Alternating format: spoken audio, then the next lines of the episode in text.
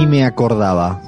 La verdad que le había perdido un poco la pista a, ciertos hábitos en las universidades europeas o específicamente a la Universidad Española.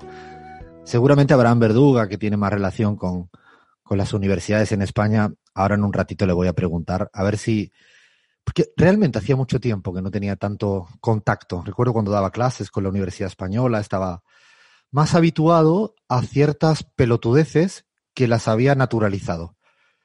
Eh, eh, esta semana estaba preparando el tribunal de tesis doctoral de un buen amigo mío al cual le dirijo la tesis, que es un decir. Es Nicolás Oliva, además ha estado alguna vez acá. Es un gran amigo, está él muy nervioso, ya está a punto de defender la tesis doctoral, es un momento importante para él. En la Universidad Autónoma de Barcelona. No voy a decir el departamento porque ya sería decir demasiado, ¿no?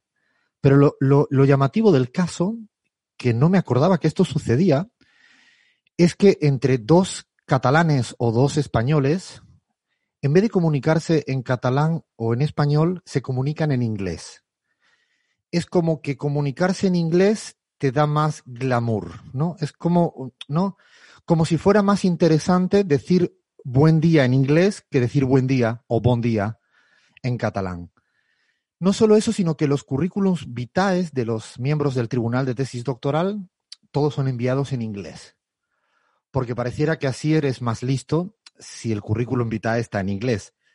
No, como que el castellano o el catalán, no sé, descontará papers, descontará libros, descontará años de estudio. Y la verdad que hacía mucho tiempo que no me acordaba de, esta obsesión que tienen por el inglés eh, para comunicarse. Incluso recuerdo que había sesiones de trabajo donde no había ningún inglés o anglófono ni extranjero y todo se tenía que hablar en inglés. Yo, yo entiendo la importancia del inglés, no soy tan eh, obtuso ni ridículo como para no valorar la importancia de un idioma de esa envergadura, ¿no? El inglés, el francés o cualquier otro. Eh, no le estoy eh, quitando valor. Lo que sí me parece ridículo es que yo acá ahora saludara a Leandro en inglés, a Abraham en inglés, eh, a Bahía en inglés y a Gaby en inglés, porque eso nos hiciera sentirnos un poco más listos e importantes.